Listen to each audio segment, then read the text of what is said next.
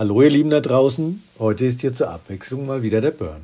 Ich weiß nicht, wie lange wir diese Podcast-Reihe noch aufrechterhalten werden. Vielleicht geht uns da das Material aus und es wird dann zu langweiliges Blabla über alltäglichen Wahnsinn, alles schon mal gehört. Ein paar Sachen sind uns aber noch eingefallen und deshalb gibt es doch tatsächlich ein weiteres Mini-Podcast-Format. Ich nenne es jetzt mal Geschichten aus dem Hermke-Universum. Kurz oder Englisch, wie die Amis, die mögen ja sowas, immer solche Begriffe, Hermkeverse.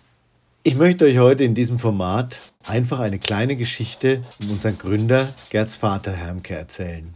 Einige kennen die Geschichten schon, teilweise wurden sie auch schon in der Historienserie angesprochen. Eventuelle Doppelungen mögt ihr mir dann verzeihen.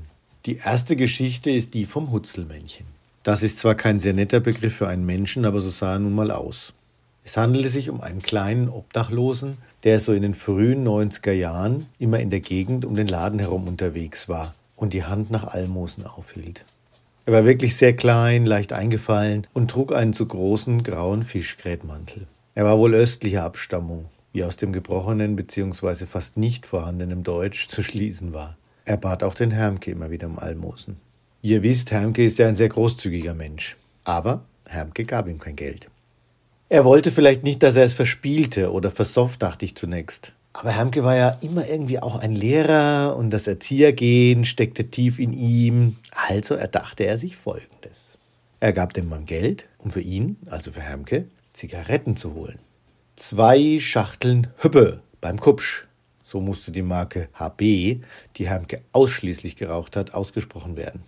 Dann, als der Mann zurück war, nahm Hermke das Wechselgeld und die Zigaretten zurück und überreichte dann verbunden mit einer wohlwollenden Siebenachtelverbeugung und einem Dank, dem Mann eine der beiden Schachteln. Dieser bedankte sich ebenfalls mit einer Siebenachtelverbeugung und Hermke entließ ihn aus seinen Diensten. Fürs Erste schien alles gut. Der Mann bekam eine Aufgabe, seinen Lohn. Es war kein Almosen, es war eine faire Abmachung.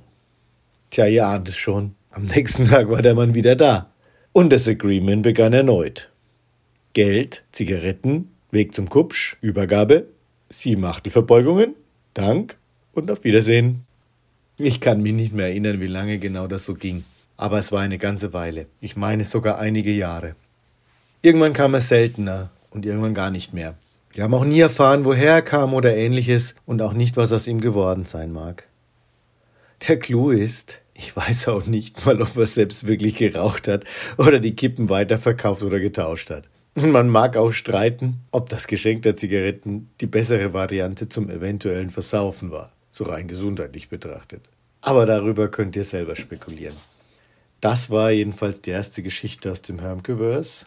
Und ich finde, sie gibt Hermkes Charakter und seine Art und seine Großzügigkeit und ja, vieles wie er so ist, einfach perfekt wieder. Eine schöne, schöne Erinnerung, die ich daran habe. In diesem Sinne, alles Gute, ciao und arrivederci euer Burn.